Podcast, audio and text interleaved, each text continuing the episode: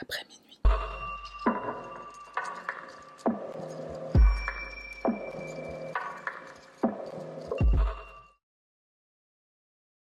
Salutations mon cher panda, moi c'est Sahara, bienvenue sur ma chaîne et on y va sans plus tarder. L'affaire de ce soir nous emmène au sud de l'Ontario, dans le Canada anglophone. C'est à quelques kilomètres de Toronto, des chutes du Niagara et de la frontière avec les États-Unis que se trouve la ville de Kitchener. Connue sous le nom de Berlin jusqu'en 1916, Kitchener est une ville très marquée par l'héritage des populations pèlerines venues s'installer depuis l'Europe sur ces terres nouvelles et pleines de promesses. Enfin, pleine de promesses, ça dépend de quel côté on se place. C'est à Kitchener qu'on peut voir les plus grandes célébrations de l'Oktoberfest outre-Atlantique, musique traditionnelle, bière au tonneau, saucisses, choucroute, tout le folklore d'Oktoberfest vient animer la ville pendant le festival. Kitchener est également reconnu pour la qualité de son enseignement, sa scène culturelle riche et la diversité de ses événements et activités. Plusieurs musées, de grands parcs à explorer et même des pistes de ski, la ville a de quoi satisfaire tous les habitants et voyageurs de passage. Fun fact, une des attractions les plus visitées de la région est le West Monrose Covered Bridge, surnommé le pont des baisers, un pont couvert vieux de 140 ans que l'on peut apercevoir dans le film Ça de 2017 pour les fans de Stephen King. C'est dans cette ville paisible, au 38 Country Hill Drive, dans un bel appartement au rez-de-chaussée avec vue sur jardin, que réside Mélinda Vassilier. Mélinda Vassilier naît le 28 juin 1994. Elle grandit dans cette région avec sa sœur Christina, son frère David, dans une famille aimante. Bien qu'on sache peu de choses sur son enfance, Melinda est décrite par ses proches comme une jeune femme intelligente, bienveillante et douce. Elle a un rire très contagieux, elle aime faire rire son entourage, elle veut être coiffeuse et rêve depuis toujours de devenir maman. Elle a toujours souhaité construire une famille et elle cherche un partenaire avec qui partager ses rêves de mariage et de famille. En 2016, alors qu'elle a 23 ans, elle rencontre Aguer Hassan, Aguerre grandit avec son frère Jack Jamil à Hamilton, à 50 minutes de Kitchener. Ses parents ont fui l'Irak et le génocide kurde quand Aguerre et son frère étaient petits pour leur offrir un avenir serein et sans danger. Et quand on connaît l'historique derrière le massacre, on ne peut que comprendre cette décision. Orchestrée par le régime irakien de Saddam Hussein, l'opération Al-Anfal, butin de guerre, causera en 1998 la mort de près de 200 000 Kurdes lors de huit vagues d'attaques ciblées. En 2006, après des décennies de silence autour de ce génocide, s'ouvre enfin le procès de Saddam Hussein, l'ancien dictateur irakien, son cousin Ali Hassan al-Majid, surnommé Ali le chimique, et aussi cinq co-accusés. Saddam Hussein, déjà condamné à mort lors du procès pour l'exécution de 100 personnes dans la ville irakienne de Dujail, est donc absent, parce qu'il est déjà mort à ce stade. Son cousin et deux co-accusés sont reconnus coupables de génocide et condamnés à mort par pendaison, et deux autres co-accusés sont condamnés à la prison à vie, et le dernier est acquitté faute de preuves. Aguerre grandit donc à Hamilton, loin de ce contexte de guerre, de massacre, mais son foyer reste marqué par ses violences et par la vie d'exil. Il trouve donc refuge auprès de la douce Melinda. Ils accrochent dès qu'ils se rencontrent et deviennent très vite amis. La relation amicale évolue en quelques semaines en une relation romantique et ils se mettent officiellement en couple. Après une période de lune de miel comme souvent dans les débuts de la vie d'un couple, la relation malheureusement se dégrade. D'abord des petites disputes, puis des grosses embrouilles et les confrontations s'intensifient et deviennent hors de contrôle. Tant et si bien qu'à l'approche du premier anniversaire de leur relation, Melinda prend la décision de quitter à guerre. Les engueulades et l'hostilité qui se sont installées dans le couple ont convaincu Melinda qu'il n'existait pas de futur viable avec Aguerre. Je rappelle qu'elle est dans l'optique de trouver l'homme de sa vie avec lequel elle veut construire une famille. Elle est déjà prête à avoir des enfants et elle en veut le plus vite possible. En février 2017, Melinda se rend à Hamilton pour rendre à Aguerre des affaires qu'il avait laissées chez elle. Après une longue discussion, ils se réconcilient et décident de se remettre ensemble le jour de la Saint-Valentin. Mais la relation ne s'améliore pas et les disputes reprennent. Le 3 avril 2017, Melinda rompt à nouveau avec Aguerre, cette fois-ci par message. Je ne suis plus heureuse, écrit-elle, on sait tous les deux qu'on n'est pas fait pour être ensemble. Aguerre prend très mal la nouvelle et prend sa voiture direction Kitchener.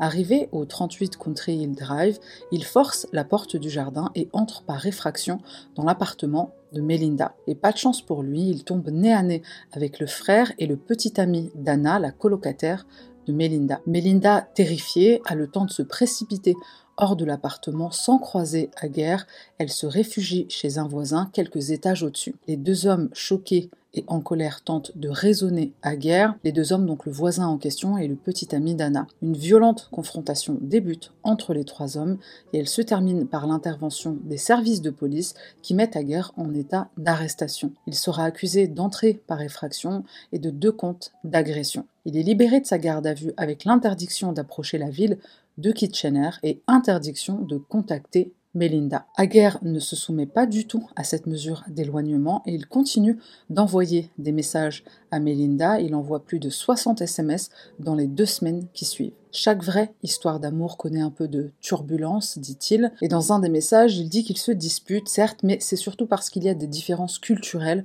entre eux, mais au moins il n'y a pas de tromperie ou de violence physique. On se doit de nous donner une chance, continue Aguerre. Je ne suis pas désespérée, mais je refuse d'abandonner la meilleure chose qui me soit arrivée. La majorité de ces messages restera sans réponse. Et le 20 avril, Melinda finit par écrire à Aguerre Il faut que tu me laisses partir. Aguerre insiste, il implore, il s'énerve, il semble très malheureux. Et comme il y a visiblement encore beaucoup de choses à mettre à plat suite à leur rupture, Melinda finit par accepter un rendez-vous.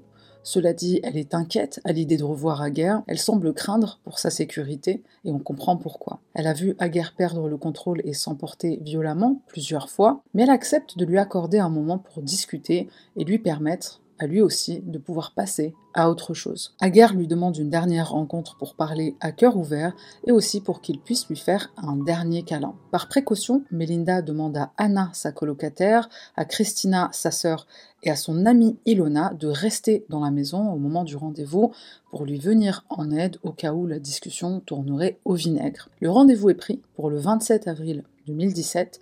Le groupe attend donc dans l'angoisse l'arrivée d'Aguerre en priant pour que tout se passe dans le calme. Mais les heures passent et Aguerre ne pointe pas le bout de son nez. C'est étonnant vu comment il a insisté auprès de Melinda pour qu'elle accepte de lui parler. Le soir venu, toujours pas Aguerre à l'horizon, Melinda propose donc à sa sœur et ses amis qu'elles reprennent leur programme initial. Le groupe avait prévu de se rendre en boîte pas très loin de là et Melinda, elle, elle reste à la maison. Secrètement, cette fois-ci, et peut-être parce qu'elle a conscience de se faire mener en bateau, elle échange des messages avec Aguerre. Il décide que là, c'est le moment de se voir, mais Melinda lui dit clairement qu'elle ne se sent pas de le recevoir. Anna, Christina et Ilona finissent par rentrer de boîte. On est aux premières heures du 28 avril. Les trois femmes ouvrent la porte et entrent dans la maison. Elles sont alors surprises de voir une paire de chaussures qu'elles connaissent bien devant la chambre de Melinda. Ce sont les chaussures d'Aguerre. Elles entendent des voix de l'autre côté de la porte. Deux personnes discutent et une des filles demande alors Ça va, Melinda?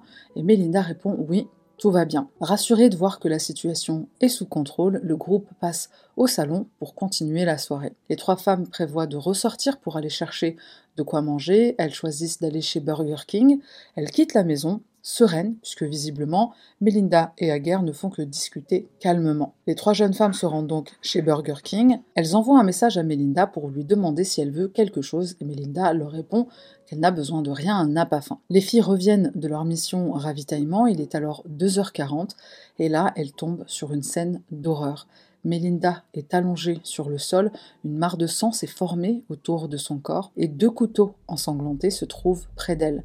Effrayées, les trois femmes se ruent chez le voisin le plus proche qui appelle le 911. Ils retournent ensemble auprès de Melinda et guidés par l'opérateur, ils vérifient son pouls, mais ils ne parviennent pas à le sentir au toucher. L'arrivée des services d'urgence sur place confirme leurs soupçons. Melinda est morte, elle a succombé à ses blessures, elle a été poignardée 47 fois. Bien sûr, Aguerre est vite pointée du doigt.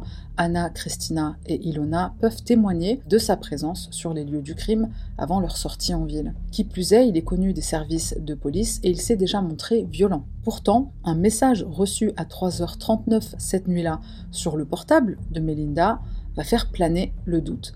Aguerre écrit dans ce message C'était sympa de te voir ce soir, je suis content qu'on ait renoué, allez, à très vite. Quand les policiers vont chercher Aguerre pour l'interroger, l'homme est introuvable, il a tout simplement disparu. Sa trace sera retrouvée grâce à des caméras de surveillance. La voiture qu'il conduit le soir du crime est repérée une première fois alors qu'il traverse le Peace Bridge, en français le de la paix, c'est presque ironique, au nord du lac Erie. Aguerre atteint alors Buffalo, dans l'État de New York, donc aux États-Unis. Il quitte le Canada vers 6 heures du matin, le 28 avril, quelques heures après le meurtre de Melinda. Sa voiture est repérée une seconde fois de l'autre côté de la frontière, sur le parking d'un supermarché Walmart à Harbor Creek, en Pennsylvanie, à 10 heures. Aguerre est alors en train de changer les plaques d'immatriculation. Alors soit le mec est très vif d'esprit, soit il a planifié cette cavale. Et à ce moment-là, dans notre affaire, il va se passer quelque chose d'assez particulier. Le 1er mai, une publication apparaît sur Reddit sur le canal Canada News. Averti par les réditeurs, la police de Kitchener fait rapidement le lien entre cette publication et le meurtre de Melinda. Et le titre de cette publication, Recherché pour meurtre à Kitchener, ma version. Aguerre y raconte donc sa version des événements sans se cacher, sans nier, mais en réarrangeant l'histoire à sa façon. Aguerre commence par expliquer pourquoi il est en cavale. Je comprends les jugements hâtifs de la société, le fait que je prenne mes distances porterait à croire que je veux échapper à la justice, dit-il. Ce n'est pas le cas, je me donne un peu d'espace pour réaliser ce qu'il s'est passé avant de me rendre aux autorités. Ensuite, Aguerre raconte de manière succincte son histoire d'amour. Melinda était tout pour moi, plus qu'une petite amie, elle allait être ma fiancée. C'était notre première relation longue à tous les deux, on a découvert beaucoup de choses ensemble, et détail important, il précise n'avoir jamais été physiquement violent avec Melinda, mais elle parfois le frappait ou le giflait quand il faisait quelque chose de stupide, mais il en riait. Chose que j'ai trouvé presque drôle, c'est quand il dit à plusieurs reprises qu'il a essayé de rompre avec Melinda, mais chaque fois elle refusait, jusqu'à aller chez lui ou même carrément appeler sa mère. La fois où c'est Melinda qui a voulu rompre, je me suis dit que j'allais faire pareil, dit Aguerre, et c'est la fois où il y a eu l'altercation avec le voisin, etc., etc., l'intervention de la police. Donc t'as vu comment il essaie de retourner la situation? Aguerre en vient au soir du drame. Il confirme que les filles ont frappé à la porte de la chambre et Melinda a dit que oui, tout allait bien, on s'en rappelle. Et entre parenthèses, Aguerre précise que si Anna est honnête, elle attestera de ça. Et c'est très malin de faire ça parce qu'il essaie de discréditer les amis de Melinda et il laisse penser qu'elles peuvent être malhonnêtes. D'ailleurs, juste avant d'en arriver au soir du drame, il explique que Melinda a des amis qui ne font que l'utiliser. Soit elle l'appelle pour qu'elle leur fasse leurs cheveux, soit pour raconter leurs problèmes avec leur mec, mais c'est pas des copines très sympas. Elles ne font qu'utiliser Melinda. Et évidemment, ça entre dans la lignée de vouloir discréditer les amis de Melinda. Aguerre continue son récit, il raconte que ce soir-là, après une discussion calme, Melinda et lui décident de se remettre ensemble. Mais au vu des incidents impliquant le frère et le petit ami d'Anna, la police qui est intervenue, etc., ils veulent garder le redémarrage de leur idylle secret pendant un moment, en tout cas le temps que ça se tasse. Au moment où Aguerre se décide à partir, Melinda lui demande si pendant leur rupture, celle-ci mais aussi d'autres par le passé, elle lui demande s'il a fréquenté d'autres filles. Et Agar lui dit Bon, faut qu'on soit honnête l'un envers l'autre. Oui, j'ai vu d'autres filles pendant qu'on était en rupture. Là, elle a commencé à vriller, écrit Aguerre. Elle ne disait pas un mot et n'arrêtait pas de me gifler les larmes aux yeux. Les gifles se sont transformés en coups. Je lui ai dit que j'étais désolée, mais que si elle n'arrêtait pas, je devrais riposter. Elle ne s'est pas arrêtée. Je l'ai alors poussée plus fort que prévu. Elle est tombée contre l'évier. C'est la première fois que j'ai eu un geste violent envers elle. Et à ce moment, Melinda lui aurait dit de partir, lui s'excuse et demande s'il peut lui faire un câlin. Elle pleure, il essaie de s'approcher d'elle, il force une accolade et là, à ma grande surprise, écrit-il, elle attrape un couteau près de l'évier. Au début, je pensais qu'elle allait juste me menacer et me dire de partir, mais ce n'est pas ce qu'elle a fait. Elle s'est jetée sur moi en visant mon visage. Je lui ai dit d'arrêter. Elle ne l'a pas fait. J'ai essayé d'attraper le couteau, mais je me suis coupé les mains. Après quelques coupures, j'ai paniqué, j'avais peur et j'étais en état de choc. Jamais je n'aurais pensé qu'elle utiliserait un couteau contre moi. Sous le choc et par peur, j'en ai saisi un moi aussi. Je l'ai frappé avec, à l'aveugle, plusieurs fois. Je ne savais pas ce qui était en train de se passer. J'étais confus, choqué et effrayé. Je n'avais aucune intention de la blesser. Quand je suis partie, je pensais honnêtement qu'elle était juste évanouie. Ensuite, j'ai vu le sang, j'ai paniqué et j'ai pris la fuite. Je n'ai su qu'elle était morte que le lendemain. Aguerre termine son récit en disant que c'était un accident, sa fuite aux États-Unis, c'est pas une cavale, il a juste besoin de prendre l'air avant de se rendre. Bon ça, il l'a dit au début, et il ajoute que peut-être euh, il va se dévivanter. Il explique également rien de tout cela n'était prévu. Il a toujours son passeport sur lui, donc il est juste euh, parti. S'il avait eu un plan, il aurait pensé à prendre ses affaires ou au moins de l'argent. Alors j'avoue que perso, j'ai toujours mon passeport sur moi, mais c'est peut-être à cause de mon passé d'hôtesse de l'air, c'est devenu une habitude. Et laisse un commentaire pour me dire si... Euh, bah, avec quel document d'identité tu te balades? Parce que je serais bien curieuse de savoir. Pour revenir à Aguerre et cette publication Reddit, il faut savoir qu'elle est très vite archivé, le compte est supprimé. Mais tout ça, c'est bien sûr sans compter sur la magie de Reddit. Bientôt, la publication qui a été screenée réapparaît. Elle sera repostée par d'autres Redditeurs. Mais surtout, l'unité spéciale crime de la police de Kitchener va finir par mettre la main dessus. Et bien qu'elle ne puisse pas encore confirmer à 100% qu'Aguerre Hassan est l'auteur, cette hypothèse est fortement envisagée. Aguerre serait bien le meurtrier de Melinda et il se trouverait aux États-Unis. Le 7 mai, soit une semaine après la publication de ce message slash confession sur Reddit, Aguerre contacte les enquêteurs sur WhatsApp et par email. Alors l'idée c'est de discuter d'un plan de négociation en échange duquel il se rendra. Bon déjà j'ai appris que tu pouvais contacter la police sur WhatsApp, c'est très bien. Le 20 mai, un post Instagram sur le compte d'Aguerre est publié. Il s'y plaint de l'image que la police donne de lui, soit disant qu'il serait en fuite, qu'il est à Nashville et il tente de se rendre à Mexico, enfin au Mexique. Selon lui, s'il voulait réellement disparaître, il le ferait. Ne croyez pas la police, et puis euh, je suis pas un teubé, je suis un génie qui, euh, s'il peut disparaître, bah, le ferait en, en claquant des doigts. En gros, c'est ce qu'il dit. Le 18 juin, trois posts Instagram sont à nouveau publiés sur le compte Daguerre, dont une photo de lui et Melinda. La légende parle de la chute de leur histoire d'amour. Il dit qu'il l'a toujours aimé et qu'il n'est juste pas doué pour le montrer. Bon, il y a quand même une énorme différence entre ne pas être doué pour la communication avec une meuf et commettre un meurtre, mais euh, ce n'est que mon avis. Le 10 juillet, les derniers posts sont publiés sur le compte Instagram d'Aguerre et là, dans la publication la plus importante, le grand prince Aguerre annonce je rentre à la maison. Il est temps de mettre fin à la sinistre trajectoire qu'a pris ma vie et de donner aux gens le dénouement qu'ils méritent. Il choisit une photo de lui en noir et blanc, alors très en adéquation avec sa légende, où euh, bon bah c'est sûr qu'il doit déjà bien se trouver beau gosse avec une vibe zama profonde et mystérieuse. Après avoir été aperçu dans le Tennessee, hein, donc les flics avaient peut-être raison, et après avoir lui-même avoué se trouver aux États-Unis, Aguerre est arrêté par les services secrets à San Antonio, au Texas. Alors le Texas, si je ne m'abuse, c'est à la frontière avec le Mexique. Est-ce qu'il allait là-bas? Aguerre est arrêté le 11 juillet 2017. Sa cavale aura duré plus de deux mois. Comment est-il retrouvé Vas-tu me demander? Bah, C'est assez marrant, puisqu'il est arrêté à un feu rouge, un feu de signalisation. Les plaques d'immatriculation de sa voiture sont signalées volées dans l'Arkansas. En fouillant son véhicule, les agents tombent sur 600 dollars en faux billets, des coupures de vin hein, pour que ça passe crème.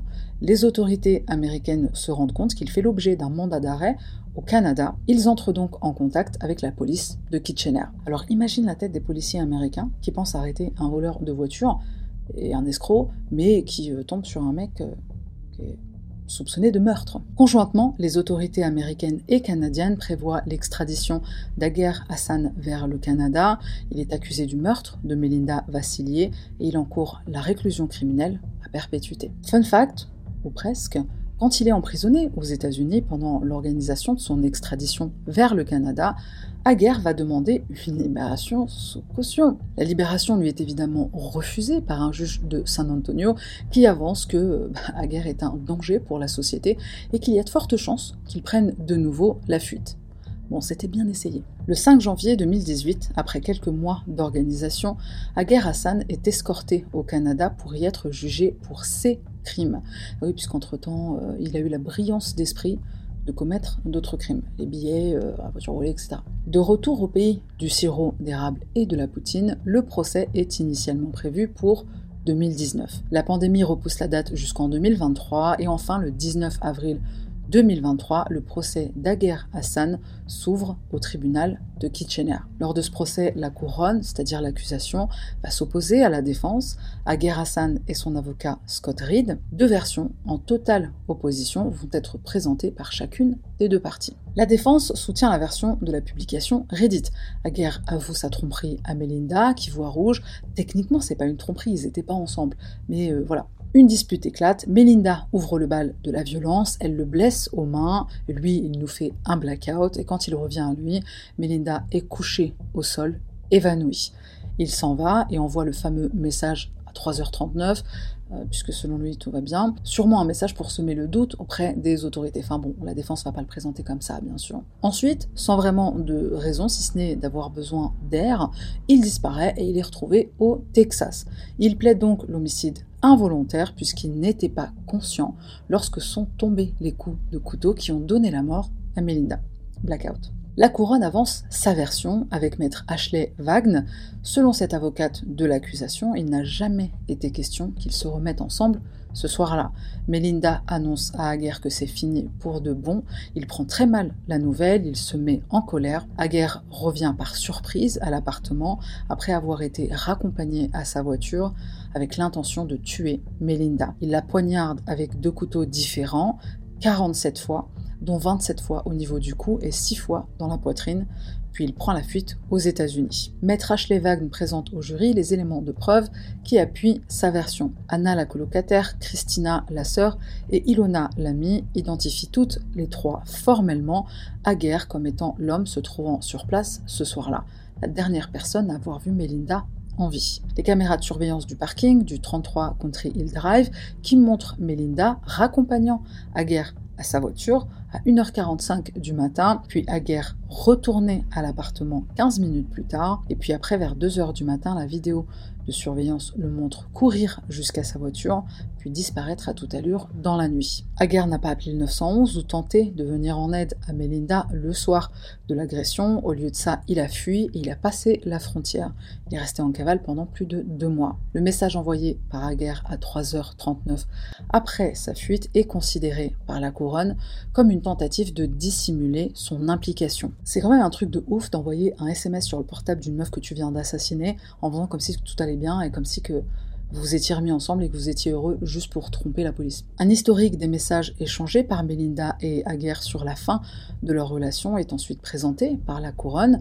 Mis bout à bout, les messages témoignent du caractère manipulateur, contrôlant, obsessionnel et extrêmement jaloux d'Aguerre envers Melinda. Aguerre je sais qu'on est fait l'un pour l'autre, toutes les vraies histoires d'amour comportent un peu de drama. Drama, moi je l'ai traduit par turbulence. Je ne veux pas oublier ce qu'on a eu. Si des gens te disent que notre relation est toxique, ils se trompent. Oui, on se dispute beaucoup, mais c'est seulement à cause de nos différences culturelles. Je commençais doucement à m'améliorer. Melinda annonce clairement qu'elle souhaite passer à autre chose dans ses messages. Je ne sais pas quoi te dire de plus, je suis désolée, je t'aime et je t'aimerai toujours, mais je ne suis plus heureuse. Ma décision est prise et je ne veux pas revenir en arrière. Tu dois vraiment me laisser partir. Autres éléments présentés par l'accusation, les résultats de l'autopsie de Melinda. Il démontre qu'elle a été poignardée avec deux couteaux. L'un des couteaux avait des dents et celui-là a fait trois plaies. Il est retrouvé à côté du corps de Melinda la lame plié. Les 44 autres blessures sont faites par un second couteau qui sera retrouvé par la police près de la porte d'entrée de l'appartement. L'analyse de l'avocate de la couronne est la suivante. Aguerre poignarde trois fois Melinda avec le couteau à dents, la lame se plie, il empoigne alors un second couteau et continue de poignarder Melinda qui tente de se défendre, comme l'indiquent les blessures sur ses bras et sur ses mains. Rappelant que 27 coups ont été donnés au niveau du cou et 6 dans la poitrine, maître Ashley Wagner conclut qu'il y a donc une claire intention de tuer. Les traces de blessures qu'Aguerre présente sur les mains sont aussi discréditées par les experts de la couronne qui refusent de les qualifier de blessures défensives. Parce que c'était sa technique, le, mec. Selon les experts, ces blessures ont été faites pendant qu'il poignardait Melinda. Sa main a dérapé par-dessus la garde du couteau, hein, sa main a glissé à cause du sang, et il s'est blessé tout seul sur la lame, chose apparemment fréquente lors d'une séance de poignardage. Maître Ashley Wagner conclut Aguer Hassan n'a pas été poignardé, il est le seul agresseur dans cette histoire. Et pour finir, puisque notre cher Aguerre n'en a jamais assez de se montrer sur les réseaux sociaux, la couronne montre des messages malveillants postés sur la page Facebook Justice pour Melinda, ainsi qu'un message privé envoyé à la mère de Melinda. Voici le message à la mère de Melinda, la mère de la victime. Je suis juste un étranger curieux. Désolé pour ce qui est arrivé à votre fille. Cependant, il semble que cela aurait pu être évité si vous ne l'aviez pas laissée dans l'appartement après sa rupture la première fois. C'est en partie de votre faute, oui, mais j'espère que vous vous pardonnerez. Nous faisons tous des erreurs et celle-ci a coûté la vie à votre fille. Mais bon, vous avez d'autres filles, n'est-ce pas? Avec euh, un emoji euh, sourire. Les messages sur le groupe Justice pour Melinda sur Facebook sont du même goût. D'après ce que je vois sur internet, il semble que Melinda Vassilier a été punie et son idiot de petit ami a été puni aussi. Ils se trompaient l'un l'autre jusqu'à ce qu'ils l'apprennent et tout ça a fini avec un meurtre. Dans un autre message, voilà ce qu'il se passe quand une PUTE sort avec un connard. Un meurtre. Alors il n'a pas pu être prouvé que c'est Aguerre qui a envoyé ces messages, mais l'adresse IP d'envoi correspond à celle de la maison dans laquelle il vivait, et c'est bien le téléphone qu'il a en sa possession qui a envoyé ces messages. Mais comme Aguerre ne vivait pas seul dans cette maison, il est impossible de certifier sans l'ombre d'un doute que c'est lui qui est l'auteur de ces dégueulasseries, même si on est tous d'accord que c'est lui. La défense s'appuie évidemment sur l'incertitude pour nier complètement l'implication d'Aguerre dans l'envoi de ces messages, Impossible de prouver en effet qui a euh, tapoté les messages sur le téléphone.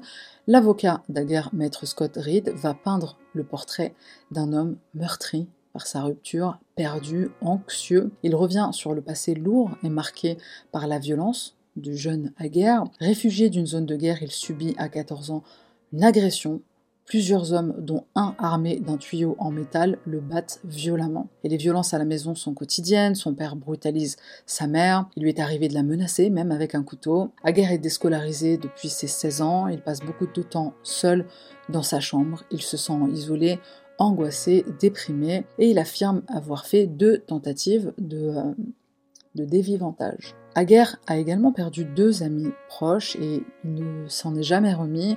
Le caporal Nathan Cirillo, qui est mort lors de l'attaque en 2014 pendant une cérémonie au Mémorial national de la guerre à Ottawa. Le second ami, c'est Alan, qui s'est ôté la vie en sautant d'un ferry dans le lac Ontario en 2016, quelques semaines avant qu'Aguerre et Melinda ne se mettent ensemble. Alors tout ça, c'est effectivement euh, très triste, mais comme le dit Aguerre lui-même, c'est moins triste que de perdre une personne aussi proche que Melinda. surtout, ça n'excuse pas un meurtre. Pendant sa cavale, son frère Jag Jamil donne une interview au cours de laquelle il prend sa défense. Mon frère était très amoureux de Melinda. Je ne pense pas qu'il l'ait fait, et si c'est arrivé, c'était forcément pour se défendre.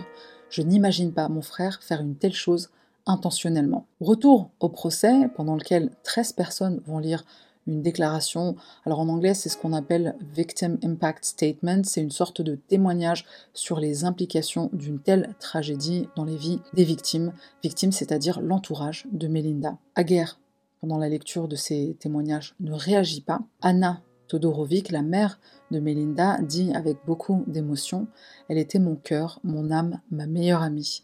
Le jour où elle est morte, j'ai été détruite. Anna est tellement bouleversée pendant la lecture de son témoignage que la cour va prendre dix minutes de pause pour la laisser reprendre ses esprits, et c'est l'avocate, maître Ashley Wagner, qui finit par lire sa déclaration au retour de la pause. Aguerre reste impassible, il regarde devant lui, il regarde dans le vide, il est important de préciser que les publications Instagram et Reddit qu'Aguerre a publiées lors de sa cavale ne sont pas prises en compte lors du procès. Le jury n'en sera pas informé et il ne saura pas non plus qu'Aguerre a passé la frontière américaine et qu'il a été arrêté pour vol et contrefaçon. Alors pourquoi? Le juge avance qu'il n'y a pas de réaction normale à un tel crime et que, comme Aguerre avait déjà avoué, le jury ne doit pas considérer ces éléments qui témoignent de sa panique. Comme il était en contact avec la police, il est donc considéré qu'Aguerre s'est rendu de lui-même. À l'issue du procès, le juge annonce les trois verdicts possibles. Non coupable de toutes les charges, non coupable de meurtre au second degré mais coupable d'homicide, coupable de meurtre au second degré qui, contrairement à l'homicide, induit une intention de tuer. Le 24 mai 2023, après 8 heures de délibération, le jury reconnaît Aguerre Hassan coupable du meurtre au second degré de Melinda Vassilier. Dans le droit canadien, une condamnation pour meurtre au second degré implique automatiquement une peine de prison à perpétuité avec une période de sûreté comprise entre 10 et 25 ans, et c'est sur cette période de sûreté que se joue tout l'enjeu de ce procès. La défense demande 14 ans et la couronne demande 18 ans. Le 6 septembre 2023, plus de 6 ans après le meurtre de Melinda se tient la dernière audience qui vise à définir la date d'éligibilité à la libération conditionnelle. Aguerre Hassan, 30 ans, écope d'une peine à perpétuité avec une période de sûreté de 16 ans pour le meurtre de Melinda. On est à mi-chemin entre ce qui a été demandé par les deux parties. À ce stade, Aguerre a déjà passé six ans derrière les barreaux depuis son arrestation aux États-Unis. Il pourra donc demander une libération conditionnelle à partir de 2033. Je précise une chose importante, une possibilité de libération conditionnelle ne veut pas dire une libération garantie. Il est possible qu'Aguerre sorte en 2023, comme il est possible qu'on lui refuse sa demande de libération. Autre scénario possible, mais très rare, il n'a pas l'obligation de demander à sortir. Rendez-vous en 2033 bah, pour savoir ce qu'il en est. Pendant le procès, la défense et la couronne remarquent que les verdicts punissant les homicides de ce genre sont de plus en plus sévères au Canada. Le juge note que c'est probablement l'épidémie de ce type d'homicide ou féminicide, enfin plutôt féminicide, qui durcit la justice. Aguer Hassan lit quelques mots d'excuses à la clôture de son procès. Je suis sincèrement désolé du fond du cœur. Il n'y a aucune excuse pour prendre une vie. Melinda devrait être vivante. Elle aurait dû avoir des enfants. Et comme le rappelle la mère de Melinda, son rêve le plus cher était de devenir maman et maintenant je n'aurai jamais la chance de prendre ses bébés dans mes bras. Cette affaire n'est pas sans rappeler celle d'Alice Ruggles, tuée par Harry Dillon, son petit ami qui refusait d'accepter leur rupture, une affaire qui s'est passée en Angleterre. Je te mets un lien vers cette vidéo si tu ne l'as pas vue. Et on se quitte avec cette question. Au sein d'un couple, certes, il existe toujours deux versions d'une histoire, et même de la fin d'une histoire. Aguerre nous a donné la sienne. Est-ce qu'il a planifié, préparé ce meurtre, sa cavale, ou est-ce qu'il a agi sous le coup de la colère? Je te laisse répondre en commentaire. Merci d'avoir regardé cette vidéo jusqu'à la fin. On se retrouve la semaine prochaine pour une nouvelle affaire.